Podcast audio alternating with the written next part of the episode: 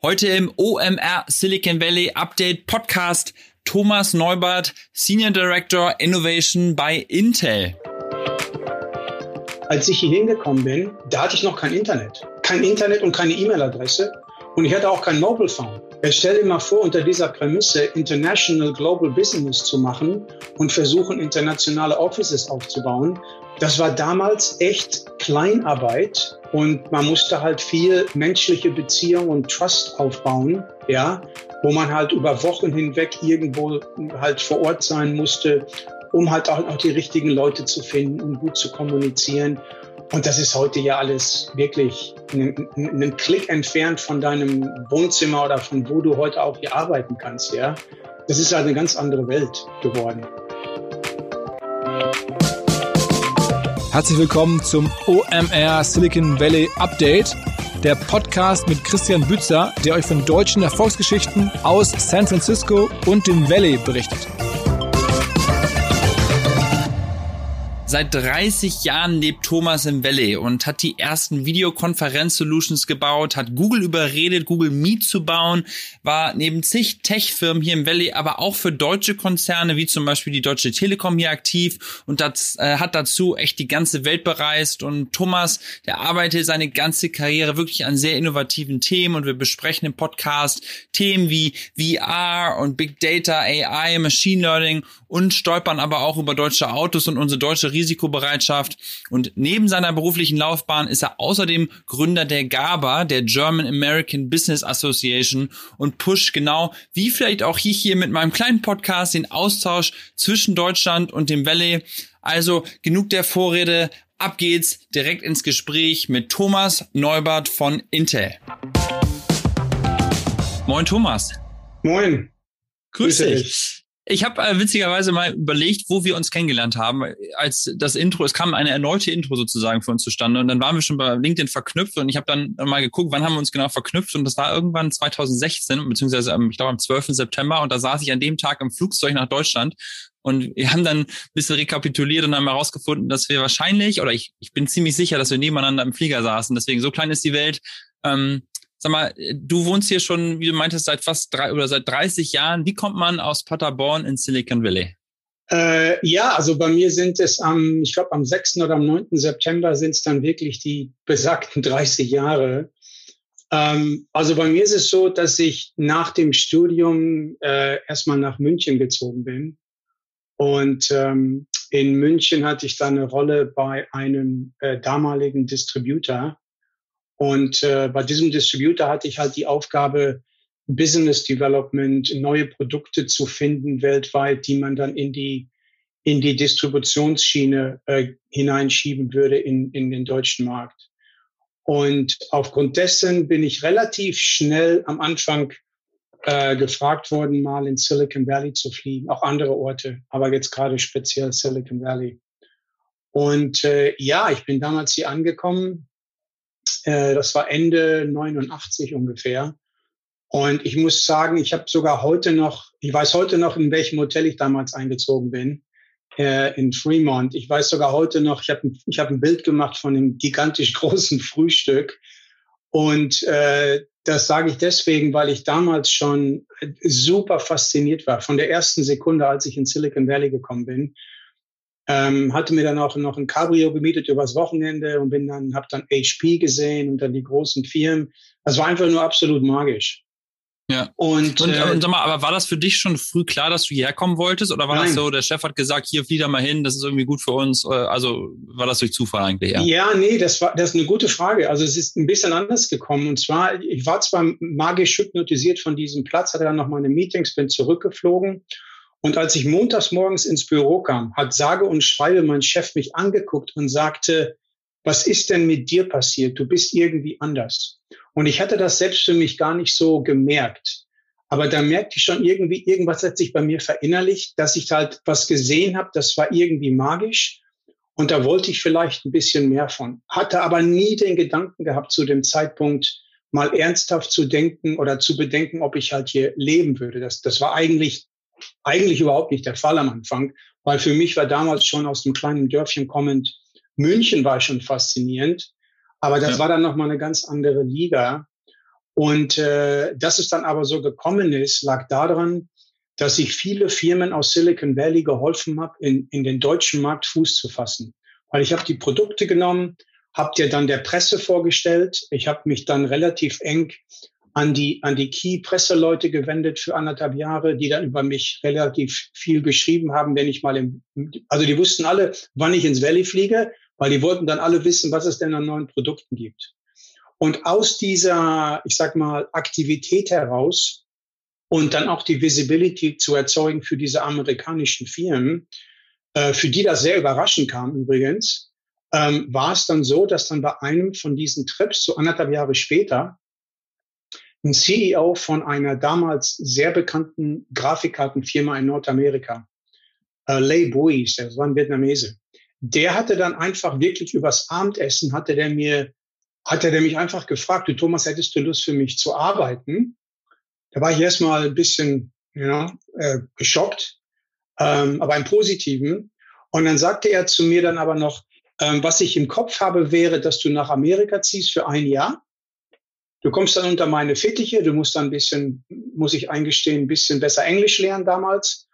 Und ähm, dann ähm, nach einem Jahr schicke ich dich dann aber zurück und dann musst du halt für mich in Düsseldorf ein europäisches Headquarter aufbauen. Ja gut, und ich war damals, also was war ich da, äh, 26. Das war natürlich eine, eine total irre, ein irres Angebot.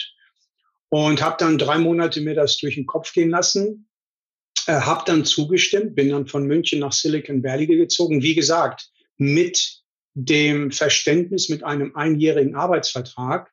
Und das war Anfang September. Und ähm, ja, daraus sind dann 30 Jahre geworden und alles. Was du bist dann also gar nicht für die wieder zurück nach Düsseldorf gegangen? Nein, was dann, was, was dann passiert ist, muss ich sagen, ähm, war auf der einen Seite äh, waren die ersten drei Monate extremst schwierig aufgrund von internen Querelen und Politics, äh, wo der CEO aber nichts von wusste. Und äh, dann bin ich zurückgeflogen, Weihnachten. Das war schon geplant, dass ich drei Monate später über Weihnachten nach Hause fliege. Und ich hatte dann allen meinen Freunden erzählt, dass ich nicht, ich wollte nicht wieder zurückfliegen, weil das war so schlimm. Ja. Ähm, und habe mich dann aber überreden lassen, nochmal einen Anfang zu suchen und dann mit offenem Mind zurückzukommen. Und äh, was dann passiert ist, war, das werde ich nie vergessen, dass in der Zwischenzeit über Weihnachten dem CEO erzählt worden ist, wie man mich behandelt hat. Und der hatte dann überraschenderweise eine riesen, diese, diese großen, langen, mega weißen Limousinen. Da hatte der mir so eine Limousine als Überraschung zum Flughafen schicken lassen. Und die haben mich dann abgeholt. Und das fand ich sowas von rührend. Äh, da bin ich montags morgens ins Office. Und dann hat sich, muss ich sagen, eine für mich 30-jährige also ich möchte jetzt nicht unbedingt sagen Vaterbeziehung, aber schon also wirklich eine sehr tiefe freundschaftliche Mentorbeziehung entwickelt zwischen uns beiden. Und er hat mich dann unter seine Fittiche genommen. Ich habe viel von ihm gelernt. Und äh, ich bin dann nach einem Jahr ins Büro gerufen worden. Und dann sagte er zu mir, ähm, dass er mich nicht gehen lassen möchte. Ähm, ich wollte dann auch nicht gehen, natürlich. Und dann haben wir einen Deal gemacht, wo er dann sagte, du musst mir versprechen, in Deutschland das Office aufzubauen dann musst du halt relativ viel hin und her fliegen, die richtigen Leute einstellen und dann machst du es remote-mäßig. Und so ist es dann auch passiert. Ja, ja, mega. Und sag mal, führ uns mal so ein bisschen zurück, weil hier, ja. viele Leute kennen ja das Valley heute und man ist irgendwie hier so inspiriert von den ganzen Tech-Firmen so, aber vor 30 Jahren sah das ja alles schon noch ein bisschen anders aus vielleicht. Ne? Also ähm, da gab es kein Google, da gab es kein LinkedIn. Ich meine, oh, ja. wie kommt man hier in Kontakt mit den Menschen? Wie, wie war das damals? Yep, das ist allerdings wahr. Ähm, also das erste möchte ich auf jeden Fall sagen, vor 30 Jahren, alles war äh, viel, viel billiger wie heute. Obwohl es nicht billig war, relativ gesehen, aber es war extremst billiger wie heute, ohne Frage. Äh, vom Straßenverkehr gar nicht mal zu reden, das ist heute excessively bad, das war früher nicht ganz so der Fall. Äh, aber ansonsten würde ich sagen, damals war relativ viel, wenn man so durchs Valley gefahren ist, ging es eigentlich damals viel um so Hardware-Boxen und Silicon Technology, so große Mega-Applikationen, Softwarefirmen. Äh, damals natürlich ganz groß äh, Hewlett Packard in Palo Alto, die, die jeder kannte, heute auch noch. Natürlich Intel in Santa Clara war einer der, der Megafirmen. Ähm, andere Firmen waren Oracle, ja, Software-Gigant, Database äh, in Redwood City. Natürlich ganz groß damals, unter anderem der Co-Gründer von Deutschland, Andy von Bechtersheim, mit Sun Microsystems, so servermäßig und Workstations und Stuff. Ähm, was komischerweise, wenn man sich dann die Historie der Silicon Valley anschaut, das war damals ein mega großer Campus und das ist heute komplett der Facebook Campus. Äh, auf der anderen Seite, ich habe damals auf der anderen Straßenseite gewohnt, wo damals die coole Company war, Silicon Graphics. Das war so wirklich futuristic, 3D Graphics, High-End Stuff, äh, so Hollywood-mäßig. Ähm, da gab es dann auch natürlich in den letzten 30 Jahren Transitions. Der gesamte Campus ist heute der Google Campus, ähm, ja. was natürlich interessant ist. Aber muss ich kurz eine Geschichte zwischenwerfen, was ich ja. ganz interessant finde, so ja. vom Mindset. Ähm, die die Facebook-Jungs ne, die, äh, und Mädels, die da sitzen in, in, äh, in East Palo Alto, in diesem Campus, wo halt früher Sun Microsystems ist, da ist ja vorne dieses berühmte Bild mit dem Daumen. Mit ne? dem und das, Daumen, dieser ja. Daumen ist halt wirklich immer noch, glaube ich, immer noch nur ein Plakat, was über das Sun Microsystems Logo gespannt ist, weil halt Mark Zuckerberg wohl gesagt hat, das war halt hier früher Sun Microsystems. Es kann halt auch sagen, dass morgen hier nicht mehr Facebook ist. Das heißt, das ist so ein Reminder, dass man jeden Tag weiter Gas geben muss, weil es halt auch sich immer wieder ändern kann. Ne? Ich finde also die, ich weiß gar nicht, ob die Story stimmt, aber habe ich so mehrfach jetzt schon gehört und finde das halt ganz inspirierend, so dass man da halt an irgendwie so in so an so einem Ort da ist, wo schon so viel Geschichte für die Welt eigentlich ja. dann stattgefunden hat auf der ja. Technologieseite. Und das, also das stimmt wirklich. Also ich kann mindestens drei, vier, wenn nicht sogar fünf Beispiele geben, wo damals es wirklich etablierte Firmen gab, die einigen, die haben wir ja jetzt hier genannt, und wo man sich damals hätte gar nicht vorstellen, dass es die in ein paar Jahren vielleicht gar nicht mehr geben könnte. Das war eigentlich unvorstellbar. Aber so nach 20, 30 Jahren zu sehen, wie sich der Markt entwickelt hat, wie sich die, die, die Produkte entwickelt haben, ja, der Trends, da sieht man dann schon, dass man in diesem Hightech-Bereich eigentlich nie richtig sich zurücklehnen sollte und man denkt, ja, also ich bin jetzt hier safe und sicher und ich bin der Market Leader. Die Welt kann morgen ganz anders aussehen. Und die Tatsache, dass so riesig etablierte Megafirmen, nicht nur, dass es die heute nicht mehr gibt, die sind dann wirklich, die Facilities sind dann übernommen worden, wie die Facebooks der Welt, wie die Googles der Welt und wie sie alle heißen. Und das ist eine interessante Lesson, wo man wirklich sagen muss, ähm, never get too comfortable. Never get too comfortable. Ja, auf, der, ja. auf der anderen Seite, wenn ich mal so 30 Jahre zurückschaue, ja, also dieses, dieses Buzzword zum Beispiel Globalisierung, das gab es damals so richtig gar nicht. Zumal man muss sich auch vorstellen, jetzt muss man dann halt doch zugeben, wie alt man denn doch mittlerweile ist. Als ich hier hingekommen bin, ähm, da hatte ich noch kein Internet. Äh, äh, kein Internet und keine E-Mail-Adresse. Und ich hatte auch kein Mobile Phone. Jetzt stell dir mal vor, unter dieser Prämisse International Global Business zu machen und versuchen, internationale Offices aufzubauen, was ja heute eigentlich total gang und gäbe ist mit Zoom und WhatsApp und, und was es da nicht alles gibt. Das war damals echt Kleinarbeit mit Landline-Telefon und viel hin und her reisen. Ähm, und man musste halt viel menschliche Beziehung und Trust aufbauen, ja, wo man halt über Wochen hinweg irgendwo halt vor Ort sein musste, um halt auch, auch die richtigen Leute zu finden und gut zu kommunizieren. Und das ist heute ja alles wirklich einen Klick entfernt von deinem Wohnzimmer oder von wo du heute auch hier arbeiten kannst, ja. Das ist halt eine ganz andere Welt geworden. Ja. Gott sei Dank, muss ja, ich sagen. Heute ist vieles einfacher.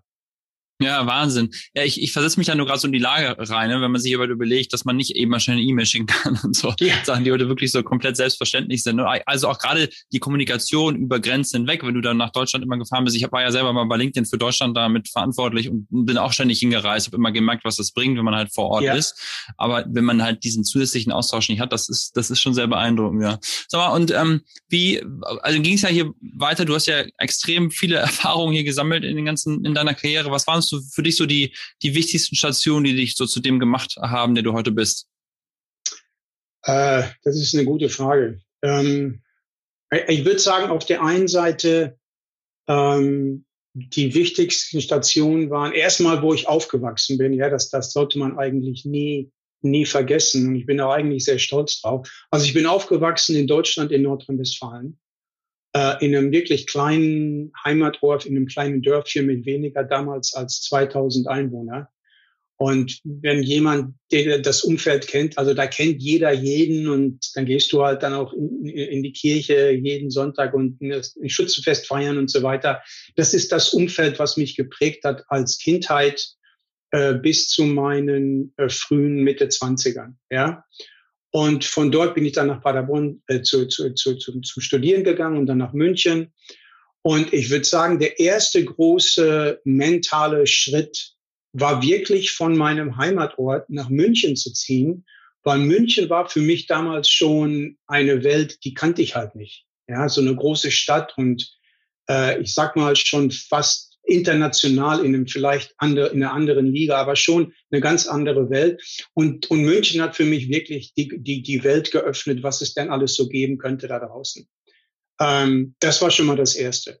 Das Zweite war dann Schritt für Schritt ähm, das Angebot natürlich für Orchid, für diese Grafikkartenfirma zu arbeiten, äh, wo der CEO-Gründer wirklich als Mentor mir jahrelang äh, wirklich beigestanden hat. Der ist heute noch ein guter Freund von mir, der ist mittlerweile in den Mitte 70ern. Ähm, und, und von dort gab es dann natürlich dann einen direkten anderen Schritt. Da hatte ich die Möglichkeit für eine deutsche Firma, die kennen vielleicht viele von unseren Zuhörern hier gar nicht mehr vom Namen her. Es gab mal in Aachen eine Firma Elsa hießen die. Die kannte damals absolut jeder in Deutschland. Das war die führende Modem-Firma und auch die führende Grafikkarten, High-End-Grafikkartenfirma im AutoCAD-CAD-Bereich und so weiter. Und die suchten damals einen Geschäftsführer, der in Amerika für denen den, ähm, das Office aufbaut. Und ich war ja schon hier in der Grafikkartenfirma als Deutscher, aber besser hätte das gar nicht kommen können. Und äh, das war für mich eine, eine, ein ziemlich großer Schritt, wo ich sagen muss, ich habe halt noch nie als, als Einzelkämpfer in einem fremden Land für eine deutsche Firma von Grund auf ein Geschäft aufgebaut. Und das habe ich dann wirklich dann mit einem Team, mit einem sehr starken Team und auch wirklich mit einer sehr starker Unterstützung von dem Headquarter dann fünf Jahre machen dürfen, äh, bis zum Börsengang, den wir halt hatten am damaligen Neuer Deutscher Markt, so Ende der 90er. Und das war für mich eine Mega-Erfahrung. War, war sehr schwierig, ähm, sehr hektisch. Äh, es gab viele Besuche meiner Eltern. Da konnte ich am Telefon mit denen gar nicht reden. Da musste ich die irgendwo in den Raum schicken. Also das werden die auch nie vergessen. Aber es war eine tolle Erfahrung. Und dann kam natürlich direkt der, ähm, der Internetboom parallel. Und da muss ich sagen, da habe ich dann, als ich bei, bei Elsa äh, entschieden habe aufzuhören, habe ich mich da mal selbstständig gemacht für vier, fünf Jahre mitten im Internetboom. Und da ging es dann richtig ins Eingemachte mit Business-Modelle äh, schreiben, Venture Capital Fundraising für Startup-Firmen, die VCs kennenzulernen und, und, und. Und Mensch, das war damals sowas von schnelllebig, ähm, dass das, äh, dass das war wie ein Wirbelwind.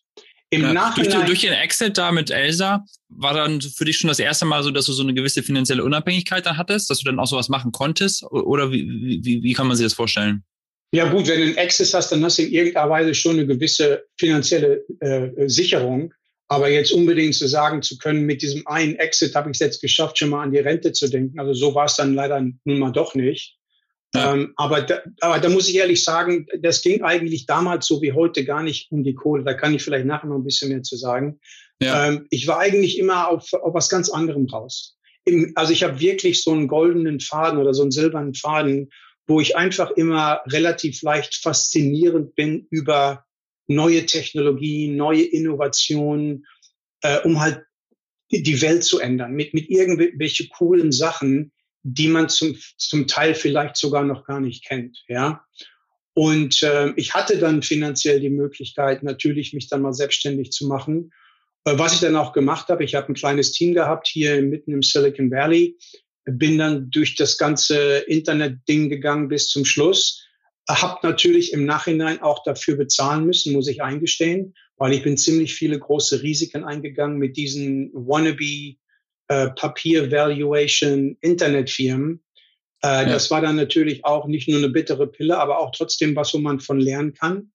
Äh, Im Nachhinein muss ich allerdings zugeben, und das hat vielleicht auch was mit meiner deutschen und meiner deutschen ländlichen Kultur zu tun, dass im Nachhinein das Internet oder diese Zeit zwar interessant waren, aber ich glaube nicht die beste Zeit, die ich vielleicht nochmal durchleben möchte.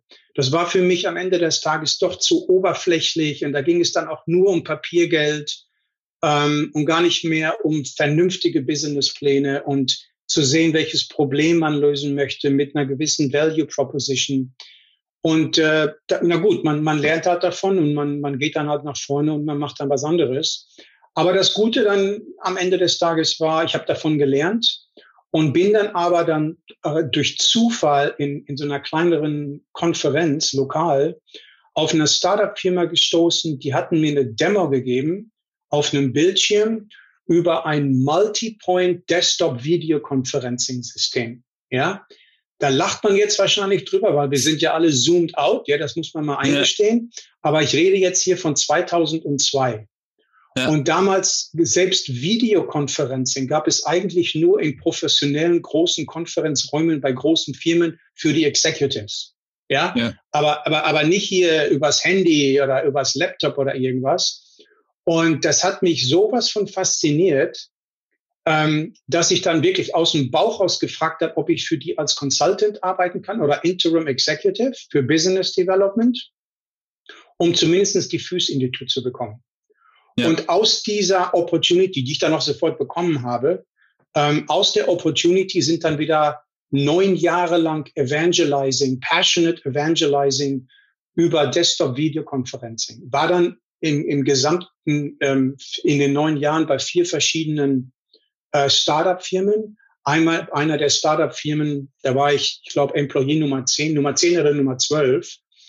Und ähm, am Ende des Tages war es dann so, dass ähm, zwei von diesen Firmen, bei denen ich dann war, letztes Jahr im April, und da muss ich wirklich sagen, aufgrund von Covid und aufgrund von dem Hype, den Zoom erzeugt hat, gab es dann nämlich eine Acceleration bezüglichen Demand. Und zwei von diesen Firmen, bei denen ich damals äh, mit involviert war, die hatten dann noch dementsprechend letztes Jahr einen Exit, was ja, was ja auch nicht schlecht ist.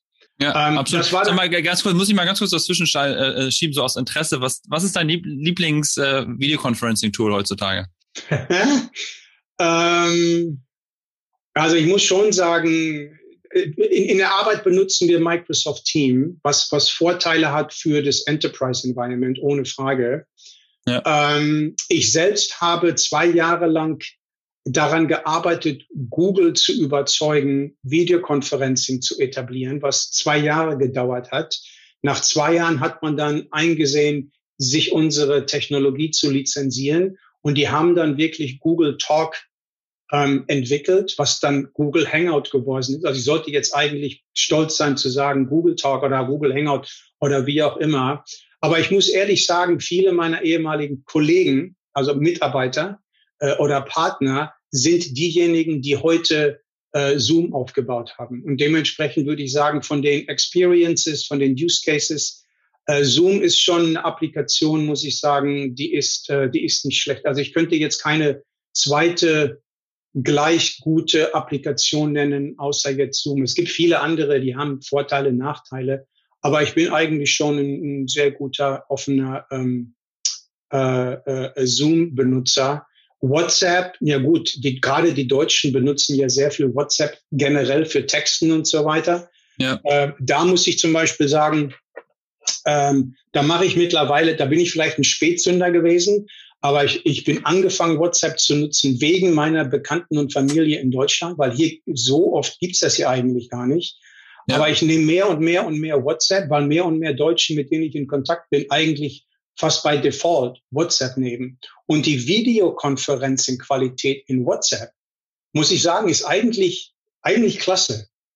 Und ich habe mal für Logitech gearbeitet, bin halt, wie gesagt, begeisterter Videokonferencing-User und auch Kameras und so weiter. Und was ich heute gerne mache, vom Use Case her, ist, ich habe meinen Bruder in Deutschland, ich habe meinen Eltern in Deutschland und ich selber hier in meinem Haus ich habe mir die Facebook Portal Kamera gekauft, die man aufs Fernsehen setzen kann. Ja. Mit so einer kleinen Remote Control. Und die benutzt WhatsApp.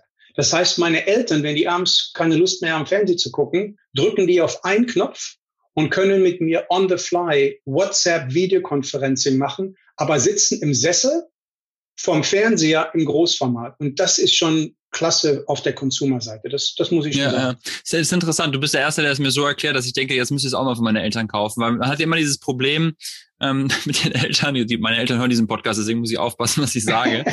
aber dass die dann irgendwie dann doch manchmal nicht richtig im Bild sind. Meine Mutter hat das sehr gut drauf, aber mein Vater ist dann doch irgendwo so irgendwo nebendran. Ja. Ähm, deswegen, ich das werde ich, damit werde ich mich nochmal auseinandersetzen. Du, äh, du hast aber dann ja echt extrem viele coole Stationen gemacht ne, und bist auch extrem viel rumgekommen. Wie ging es dann weiter bei dir? Ähm, äh, warte mal, wo haben wir aufgehört? Also wir haben bei, bei, bei Videoconferencing aufgehört. Ja, also nach dem Videoconferencing war es dann so, dass ich äh, angequatscht worden bin von einem äh, VP oder Chief Technology Information Officer der Deutschen Telekom in Deutschland. Und äh, einer von meinen Videofirmen, für die ich gearbeitet hatte, der CEO, der hatte meinen Namen weitergeleitet an, an diesen Herrn. Und der, der pinkte mich dann an, der war am Sitz, saß am Flughafen in San Francisco und, und wollte mich dann überreden, mit ihm da zu sprechen. Ähm, hab dann erstmal Nein gesagt, weil für mich erstmal Deutsche Telekom, ein riesengroßes Mega-Unternehmen, das war ich ja gar nicht gewohnt. Und der hat aber nicht locker gelassen. Äh, Hut ab und Gott sei Dank heute sage ich Danke dafür weil er die Vision hatte, dass er von der Innovationsseite der Deutschen Telekom ein Innovation Scouting Office aufmachen wollte im Silicon Valley. Aus verschiedenen sehr guten Gründen. Und er hat mich dann, muss ich sagen, dann nach Monaten überzeugt, ähm, mal in eine größere Firma zu gehen, wo ich eigentlich überhaupt kulturell vielleicht gar nicht hineinpasse. Aber der Vorteil war, dass ich halt nicht in Bonn äh, gesessen habe, sondern hier im Silicon Valley. Aber mit dem richtigen Mindset, wo ich die deutsche Kultur verstehe, aber auch die Startup-Szene und, und, und. Und äh, ich war dann vier Jahre lang hier in äh, Silicon Valley derjenige, der dieses Office für die Deutsche Telekom aufgebaut hat. Bin natürlich auch relativ viel hin und her geflogen. Aber das war im Nachhinein, obwohl ich doch schön sehr nervös gewesen bin, muss ich sagen, zu meiner eigenen Überraschung einer der besten Entscheidungen in meiner Karriere. Weil das, was ich gelernt habe, das, was ich zum Teil dann auch wieder geschätzt habe, so aus deutschen Firmen heraus, die Kultur, die, die Kommunikationsstile und die Strukturen und, und ähnlicheres, ähm, hat mich im Nachhinein doch schon mehr beeinflusst, wie ich das eigentlich gedacht hatte. Und muss heute zugeben, im Nachhinein das war einer meiner besten Karriereentscheidungen im Nachhinein, obwohl ich das im Vorfeld nie so erwartet hätte. Und aus der Geschichte äh, ist dann, sind dann auch Verbindungen äh, gewachsen im Innovationsbereich mit Intel. Und ähm, was dann passiert ist, war, dass ich, dann gab es halt neue Trends und einer der Trends war Virtual Reality zum Beispiel. Da war ich halt bei einer kleinen Startup für ganz, ganz kurz für ein Jahr. Das war ähm, eigentlich ein Fehler von mir, habe ich meine Hausaufgaben nicht vernünftig gemacht. Aber live and learn. Ähm, aber was dann gekommen ist, war, dass ähm, jemand von der Deutschen Telekom Intel meinen Namen gegeben hat. Und dann gab es zwei Leute innerhalb von Intel, die mich von der Deutschen Telekom erkannten.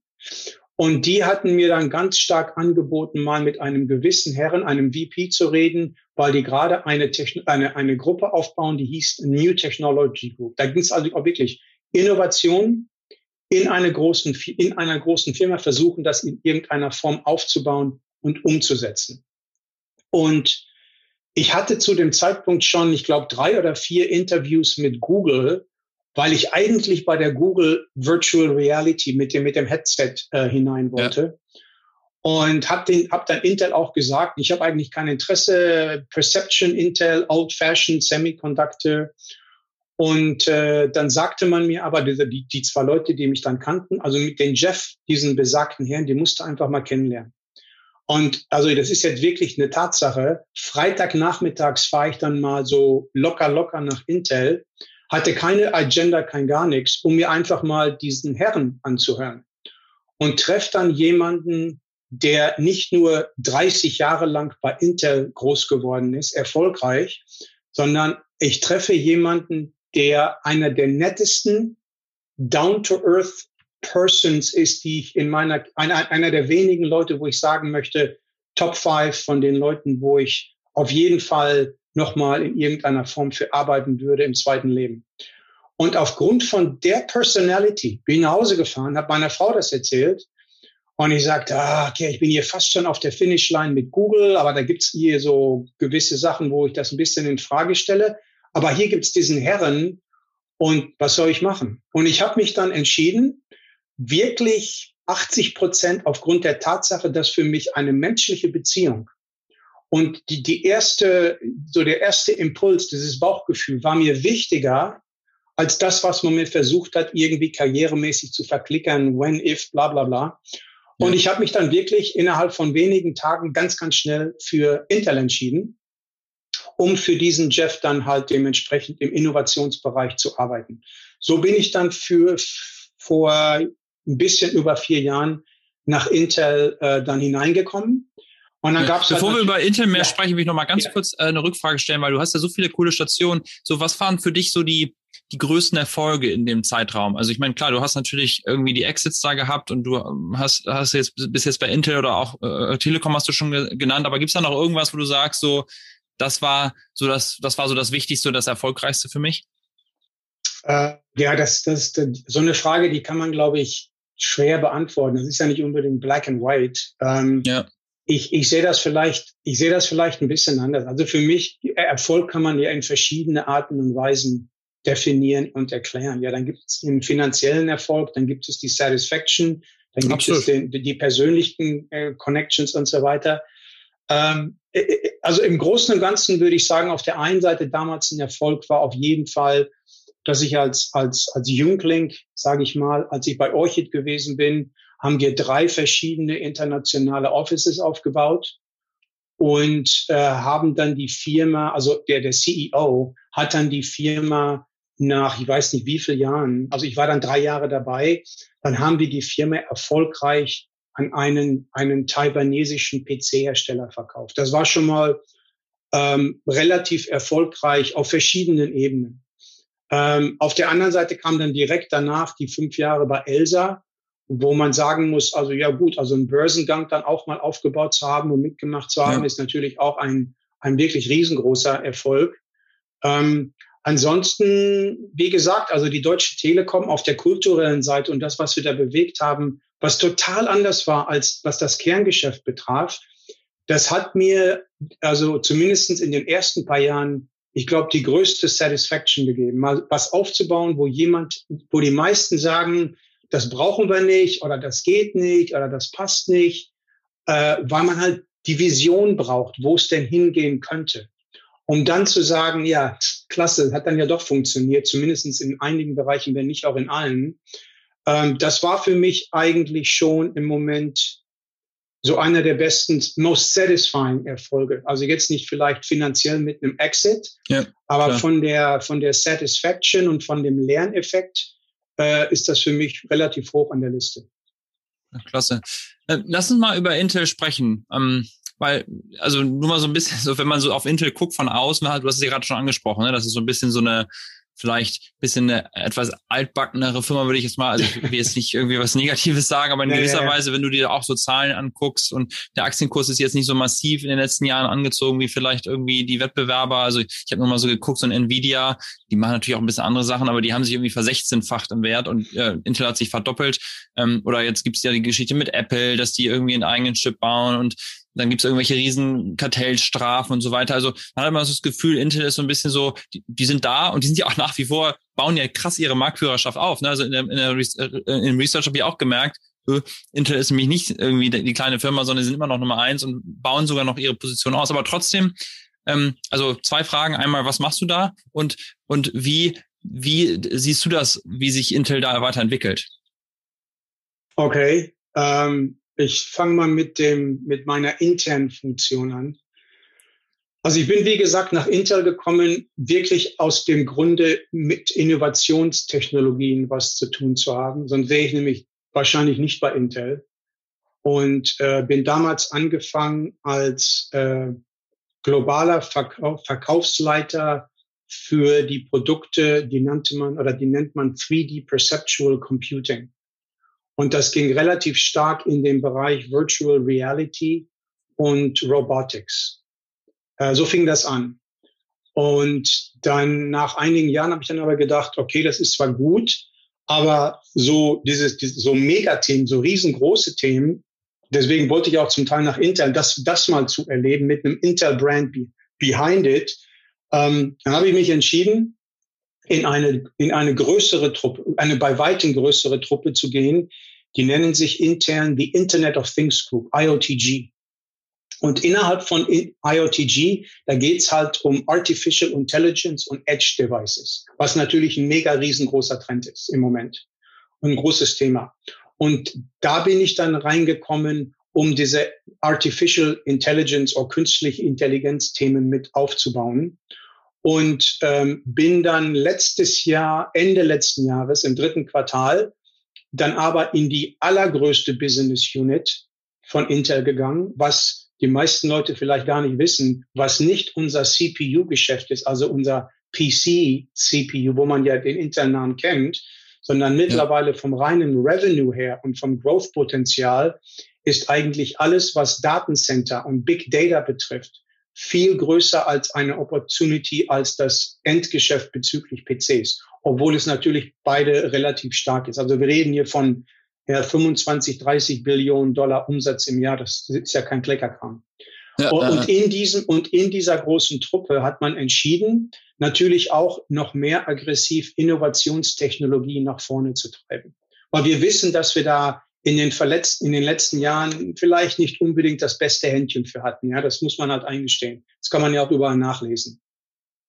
Und dort hat man jetzt entschieden, einen, einen Incubator aufzubauen, ein Accelerator-Programm, um auf der einen Seite Technologietrends zu identifizieren, die sehr, sehr, sehr wichtig sind für die nächsten fünf bis zehn Jahre, wohl wissen, was denn da auf uns zukommt, gerade Datenfluss, Datenanalytics und Artificial Intelligence und ähnliches. Und da müssen wir halt versuchen, einmal die Trends zu identifizieren. Und dann gehen wir bei uns in unserer Truppe in diese Themen hinein und versuchen dann zu identifizieren, mit welchen Startups externen Startups wir uns eventuell äh, zusammentun sollten, um dann dieses, diese, diese, diese Technologie Solutions aufzubauen. Das kann Hardware sein, das kann Software sein, das kann Services sein, wie auch immer. Und da bin ich halt im Moment jemand, der gewisse Projekte leitet oder aufbaut äh, mit Startups, um potenzielle neue Business Units aufzubauen innerhalb der Intel mit der Prämisse, dass diese besagten Business Units das Potenzial haben, Minimum vier Milliarden oder four Billion Dollars Umsatz zu machen in den nächsten vier bis fünf Jahren. Das ist so die Prämisse. Also wirklich die Kombination, wie ich es halt wahrscheinlich jetzt auch mehrmals schon gesagt habe, Innovation zu identifizieren und Märkte, auf, Märkte aufzubauen, die es heute vielleicht zum Teil noch gar nicht gibt. Also das ja. ist meine Funktion innerhalb der Intel um auf das Thema zu kommen bezüglich Stockpreises und ähnliches. Ähm, es, es geht zum Teil, es geht eigentlich nicht nur um, um Stockpreis, ja. Es, es geht auf der einen Seite schon darum, zu, äh, zu recognizen, dass wenn du in einer Firma bist wie Intel, die ja nun wirklich seit 50 Jahren im Geschäft ist, und wie sagt man so schön, es gibt den 300-Pound-Gorilla und dann gibt's den 800-Pound-Gorilla. Also Intel ist mit Sicherheit der 800-Pound-Gorilla. Ja. Und wenn du in einer solchen Situation bist, wirst du überall von überall natürlich attackiert. Das ist in der Natur der Sache. Und so ein, so ein 800-Pound-Gorilla vom Umsatz her oder vom Stockpreis ja, zu versechzehnfachen, das ist ja nicht gerade mal, das ist ja zum Teil unmöglich, ja. Und ja. bei einer kleineren Firma prozentual gesund geht das schon. Auf der anderen Seite muss man sagen, ja gut, wir haben vielleicht einiges verschlafen oder wir haben es nicht gut genug gemacht. Ich muss heute sagen, wie ich hier stehe, dass wir zwar, ich sag mal, vielleicht zu viele Wechsel hatten, alleine schon auf der CEO-Ebene.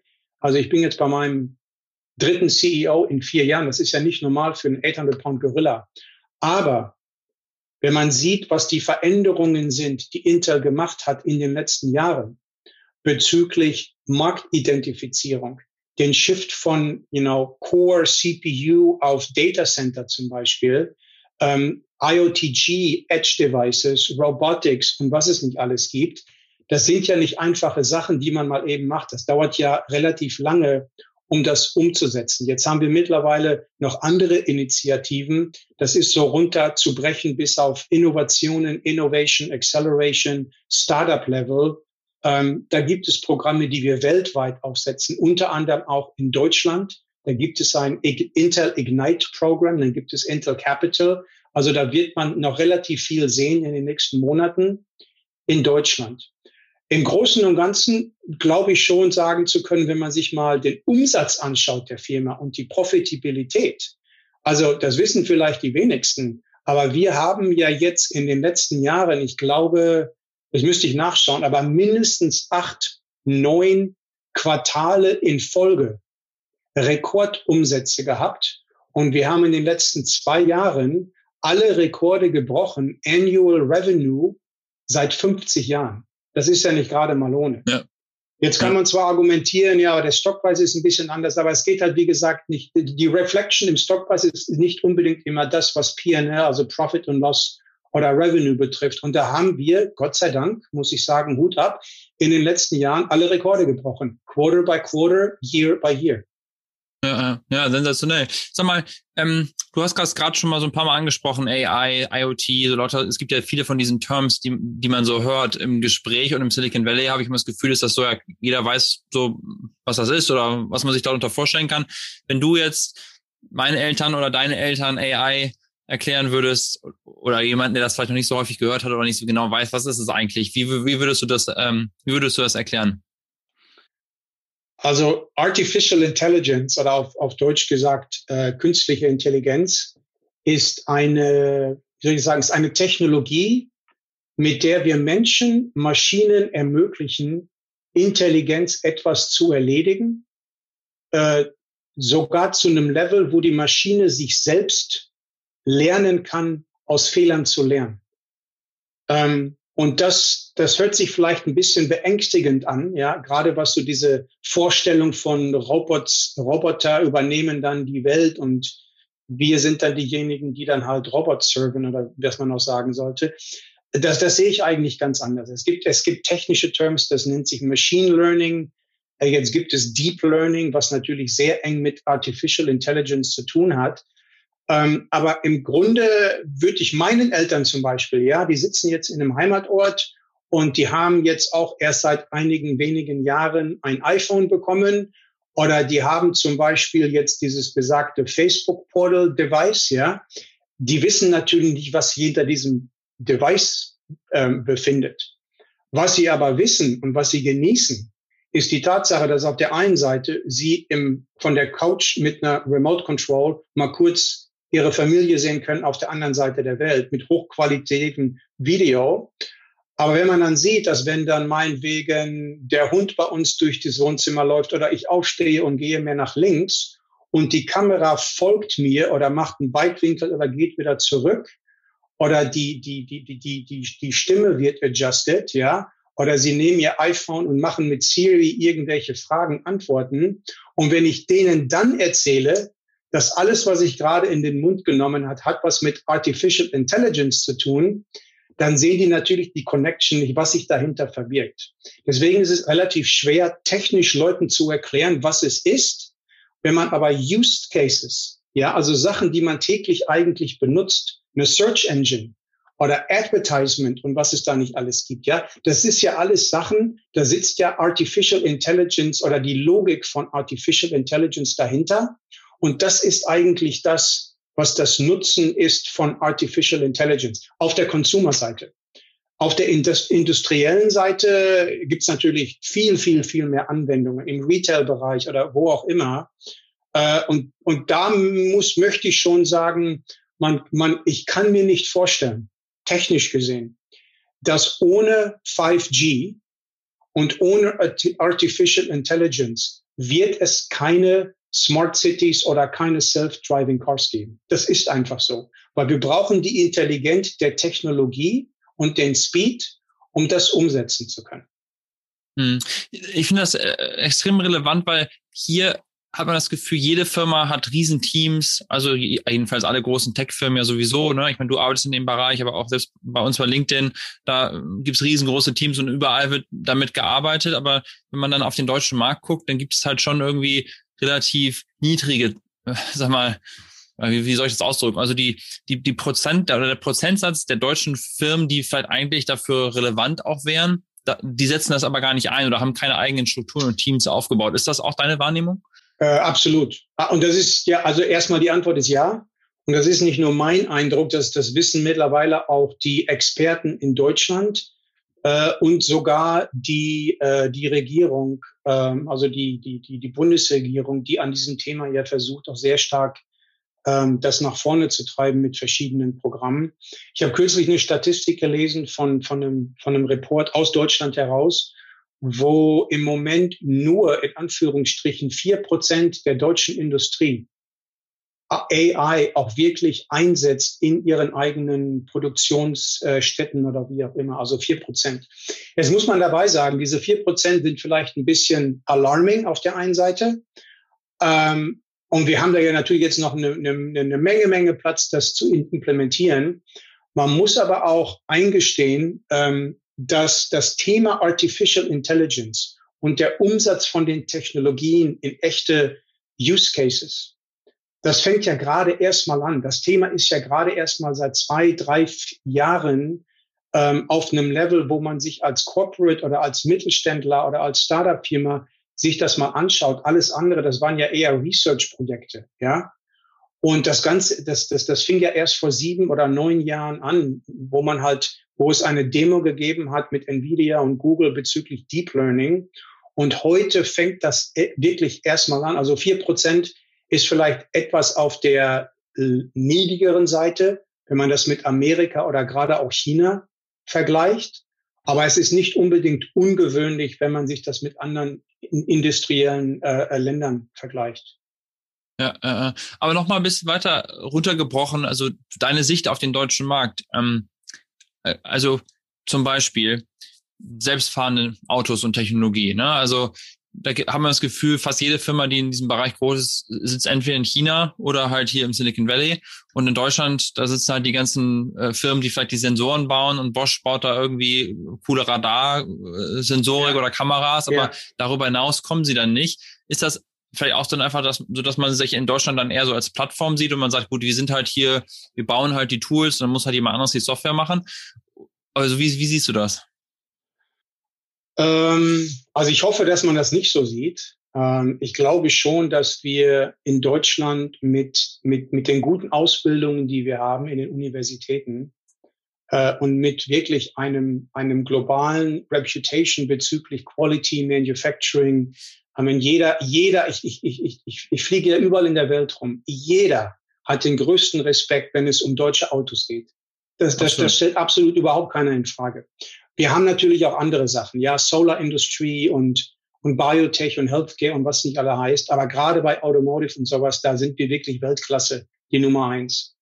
Ähm, aber um auf, de, auf deine, deine Frage zurückzukommen, ich glaube, der Grund liegt, liegt vielleicht ganz woanders. Der, der, der Grund liegt wahrscheinlich darin, dass wir Deutsche auf der kulturellen Seite halt immer noch so ein bisschen, was heißt ein bisschen? Wir haben halt immer noch dieses diese Kultur, dass wir nicht unbedingt offen sind für Risikobereitschaft.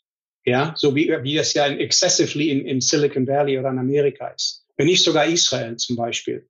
Das wäre das eine. Äh, das andere ist, dass wir auf jeden Fall besser lernen müssen aus der Vergangenheit, wenn es um die Umsetzung von Produkten und Trends geht. Ja, ähm, ich habe jetzt diesen, diesen Report bekommen von der deutschen Regierung, das, das, das nennt sich in Deutschland AI Made in Germany, für dieses 5 Milliarden Projekt, wo man versucht, AI halt in Deutschland aufzubauen. Aber das ist ja erstmal der Anfang, ja. Das Papier liest sich echt klasse. Wenn ich mir dann aber anschaue, dass wir in Deutschland auf, auf, auf globaler Ebene es wirklich absolut verpasst haben, in den ähm, Ende 90ern, das im Internetbereich Leadership zu sein, haben wir ja verpasst. Dann kam Social Media, ja Facebook und wie sie alle heißen und WeChat und so weiter. Da haben wir es auch verpasst. Jetzt haben wir die, das Cloud-Thema verpasst von 2000 bis 2020. Und jetzt muss man sich dann schon mal die Frage stellen, was kann man davon lernen und was kann man besser machen? Und ich bin der festen Meinung, dass auf der einen Seite äh, der, der, der neue Big Boom Artificial Intelligence, künstliche Intelligenz sein wird, vielleicht sogar größer als das Internet selber. Das darf man bitte nicht unterschätzen. Und dann stellt sich die Frage, was machen wir jetzt, wenn es um die, um die Umsetzung geht? Und da sollten wir wirklich als Deutsche uns fragen, warum ist es so, dass wir eine nicht gleich etablierte Startup-Szene haben oder ein Ökosystem von Innovationen, wie es zum Teil andere Länder haben, vor allen Dingen Israel und, und Amerika. Ähm, Risikobereitschaft ist das andere. Und, und auf der anderen Seite, wenn man sich einen, einen Tesla anschaut, als Auto zum Beispiel, oder alle zukünftigen Autos, ja, ähm, da ist es dann wirklich so, dass wir 150 Jahre lang oder 100, über 100 Jahre die besten Autos und die besten Maschinen mit den besten Mechaniken, Sensoren entwickelt haben, die es auf dem Planet überhaupt gibt. Aber das Auto der Zukunft ist eher Software auf Rädern. Und die Softwareindustrie ist halt wieder Hightech. Und Hightech ist halt wieder schnelllebig und agile und competitive und Innovation. Und da, soll, da, da wundert sich eigentlich keiner, dass eine Tesla aus Silicon Valley kommt, weil es ist eigentlich im Kern ja eine Softwarefirma. Es ist ja nicht unbedingt eine altetablierte Automotor, Mechanike, äh. Und das ist für mich der feine Unterschied. Also Hardware equals äh, German Expertise, no doubt. Und dann ja. gibt es Software und da muss man leider sagen, das Know-how ist halt außerhalb von Deutschland. Ja, du hast dich ja in der ganzen Zeit extrem viel mit diesem Austausch Deutschland, USA ähm, befasst und hast ja auch die German American Business Association, glaube ich, es steht GABA für mit, mit gegründet. Ja, ja. Ähm, was war da die Motivation, das zu machen? War das immer so irgendwie so eine Passion immer, dass du immer so zurückgeben wolltest auch für den deutschen Markt oder wie kam das zustande? Ähm, also GABA ist, äh, wir haben damals GABA mit, mit sechs Leuten gegründet. Das ist jetzt, ich glaube, ja, 18 Jahre her mittlerweile. Und äh, damals war es eigentlich, also jetzt nicht negativ gesehen, aber es war eigentlich aus der Not heraus. Wir hatten halt hier einen, ich sag mal, eine gewisse Potenzial an, an Deutschen hier im Silicon Valley, ja. Und äh, man hat halt versucht, sich in irgendeiner Weise gegenseitig zu helfen, zu vernetzen, Geschäfte aufzubauen, äh, Geschäfte nach Deutschland zu bringen. Ähm, jemand brauchte einen vertrauten Rechtsanwalt oder ähm, Finanzexperten oder wie auch immer. Und so dieses ganze, weißt du, so Yelp mit, mit Sternchen und Referenz, das gab's ja damals nicht. Also was macht ja. man? Das ist jetzt kein Witz. Was macht man? Ein Stammtisch man, Ganz genau. Wir haben einen ja. Stammtisch gegründet und wir haben uns regelmäßig bei einem, bei einem, bei einer deutschen Kneipe monatlich einmal getroffen zum Networking und dann zum Informationsaustausch. So, so ist das wirklich angefangen. Und dann, das wurde dann größer, man spricht drüber, dann sind auch mal ein paar Amerikaner gekommen, so Arbeitskollegen, Freunde. Und dann nach einer gewissen Weise, nach einer gewissen Anzahl von Meetings, dann, ja, jetzt kennt man sich ja eigentlich und man hat ja auch irgendwie dann den Austausch gemacht. Was kann man denn dann noch mehr machen? Und dann ist aus der Natur der Truppe ist dann halt gewachsen, dass einige Leute sagten, du, ich bin jetzt zum Beispiel Expert im Thema ABC durch meine Firma. Wie wäre es denn, wenn ich beim nächsten Mal für 20 Minuten so eine Rede halte und dann über dieses Thema rede? Und aus dieser Geschichte sind dann, haben wir dann professionell, wir nennen die heute noch Industriegruppen, also mit Industry Chairs gegründet. Und über die Jahre hinweg gibt es jetzt regelmäßig bezüglich dieser verschiedenen Themen, die dann auch über die Laut in den letzten 18 Jahren sich zum Teil geschiftet oder verändert haben, je nachdem wie der Trend ist im Markt selber, machen wir regelmäßig Informationsaustausch mit Sessions hier im Silicon Valley, was dann gewachsen ist zu einem sogar Weihnachtsaustausch im deutschen Konsulat. Das ist mittlerweile voll etabliert mit Kooperation über die Jahre hinweg mit der Außenhandelskammer. Und dann ist das so gewachsen, gewachsen, gewachsen. Heute muss man sagen, ist GABA also ich möchte wirklich sagen, einer der best etabliertesten Non-Profit-Organisationen, wenn es um Business, Business Networking und um Transatlantic Knowledge Exchange geht. Ohne Frage. In Deutschland wie auch in, an der Westküste. Also wir haben das Office hier in, in, in Silicon Valley. Wir haben ein Chapter in Los Angeles, die wiederum haben so Remote Chapter in San Diego, weil das, das, das Fahren, die Distanzen sind da relativ groß. Also an der Westküste sind wir mit Sicherheit die Nummer eins, was Business Networking und Transatlantic Themen betrifft. Und halt die Unterstützung mittlerweile und des Acknowledgements zu haben, äh, hoch bis zu der Regierung in Berlin, ist natürlich etwas, das, das, das, ähm, das muss man sich über Jahre hinweg erarbeiten. Und mittlerweile ist es so, gerade in diesem Jahr, aufgrund von Covid und Zoom-Sessions, dass wir uns relativ neu aufgestellt haben mit High-Quality-Events über Zoom. Ja, weil jetzt kann man wirklich global denken. Jetzt ist es eigentlich egal, ob du in München oder Düsseldorf oder Berlin oder Hamburg sitzt oder an der Ostküste in Amerika. Wenn wir eine Zoom-Session haben, kannst du dich halt von überall einklinken und brauchst nicht nachmittags im Verkehr nach San Francisco zu fahren, um dich da 60 Minuten in so einem Raum hinzusetzen. Und gerade in diesem Jahr äh, sind wir dabei, mega tolle, hochqualifizierte Webinars aufzusetzen. Wir haben jetzt eine Serie aufgesetzt mit fünf oder sechs Sessions. Da geht es um Venture Capital, Startups, Entrepreneurship, Mindset, Culture und ähnliches, äh, um halt das Knowledge von nach Deutschland und nach Amerika zu teilen. Äh, ich selbst bin gerade dabei, mit einem Team eine komplett große Artificial Intelligence Informationsserie aufzusetzen mit, mit, mit Unterstützung vom Konsulat, mit Unterstützung von der Außenhandelskammer und den IHKs, mit Unterstützung von dem Deutschen Forschungszentrum für äh, künstliche Intelligenz in Deutschland und äh, mhm. AI for Hamburg und was es da nicht alles gibt. Also das und wer sind dann die Kunden? Also sind das Mittelständler, die sich einfach weiterentwickeln wollen und die nehmen dann solchen Kursen teil oder wer, wer kommt ja. dahin? Also, also der jetzige äh, Kundenstamm, oder ich würde es eher Memberstamm nennen, das sind erstmal etablierte Firmen aus Deutschland, die alle hier in Deutschland in relativ großer Zahl Remote Offices haben. Also man, man, man wundert sich, wie viele Firmen es gibt aus Deutschland hier im Silicon Valley. Ja. Nicht nur, weil die halt hier was verkaufen möchten, äh, sondern vielmehr, weil die hier den Zugang haben möchten zur letzten, zur nächsten Generation von Technologien gute Ingenieure einzustellen. Vielleicht kommen sie von Amazon, Google oder wie auch immer. Und dann aber auch die Connection zu haben zur Venture Kapital und Startup Szene. Ja. Unter anderem ganz vorne mit dabei zu sein, wenn es zum Beispiel um die Themen geht, Artificial Intelligence. Ja. Also das wäre das, das, das eine. Das andere sind äh, andere Non-Profit-Organisationen, die gleichen, die den gleichen Zweck haben, die man halt als Multiplier nimmt. Wir haben viele individuelle Leute äh, als Members, entweder weil sie die Connections möchten, weil sie andere Sachen lernen, kennenlernen möchten oder einfach nie die Connections zur deutschen Business Community haben möchten. Wir haben die ja. Casual Social Seite, wo wir immer noch gewisse Stammtische oder Women in Business Gruppen haben. Die haben ihre eigenen Session mit einer gewissen anderen Agenda.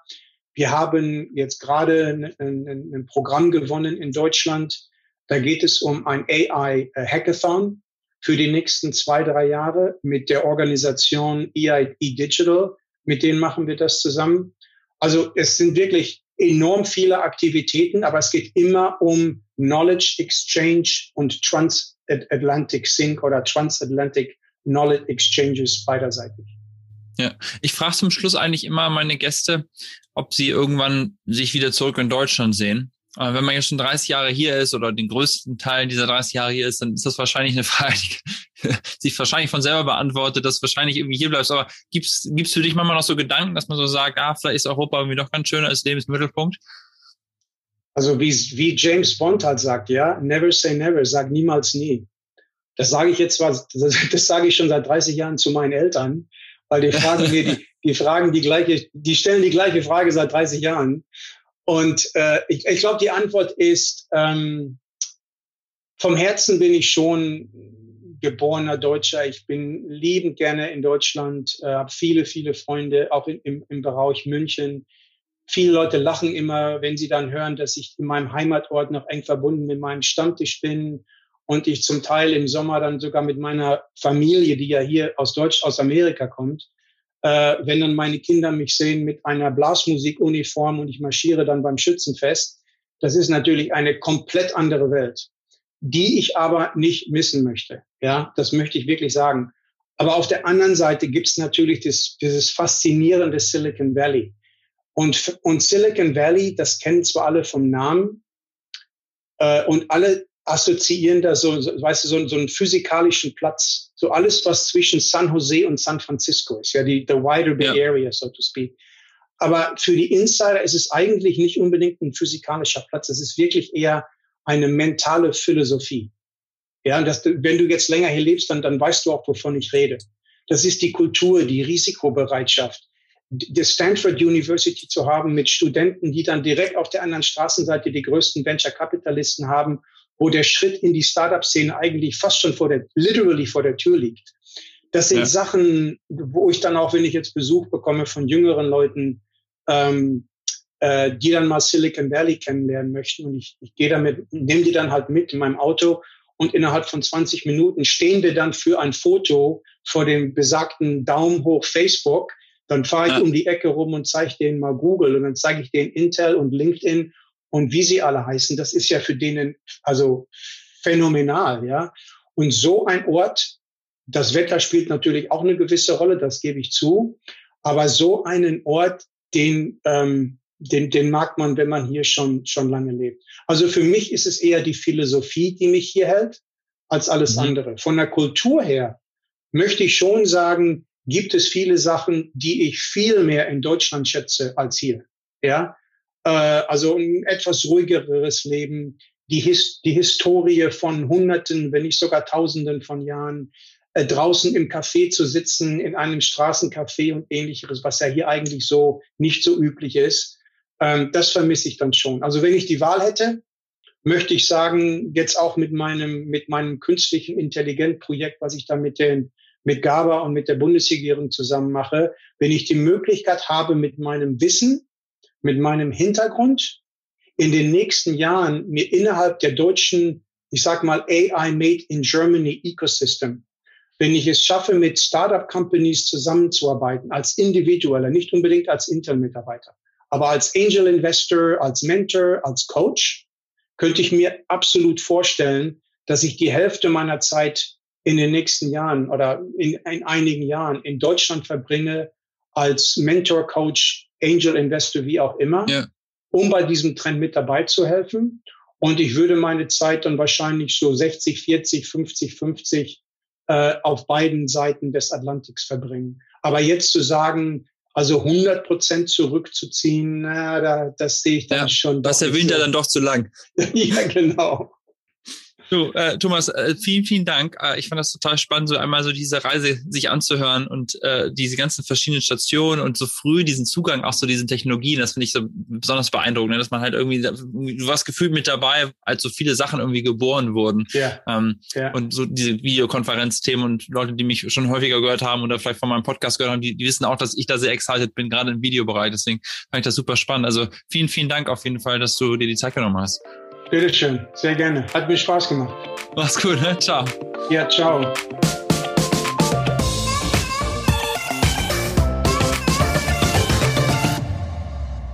Das war es mit der Folge mit Thomas Neubert von Intel und wenn du mir jetzt noch einen Riesengefallen tun magst, nimm doch mal dein Handy raus, nimm es in die Hand und bewerte diesen Podcast hier direkt im Apple Podcast Store. Das würde mir echt wirklich massiv weiterhelfen. Und zum Schluss wie immer noch ein kurzes Dankeschön an mein Team, Audio und Produktion von Christian Weiß und Editorial Support von Lisa Schmidt. Vielen Dank euch und du und ich. Wir hören uns dann hoffentlich wieder in zwei Wochen. Bis dahin, ich freue mich.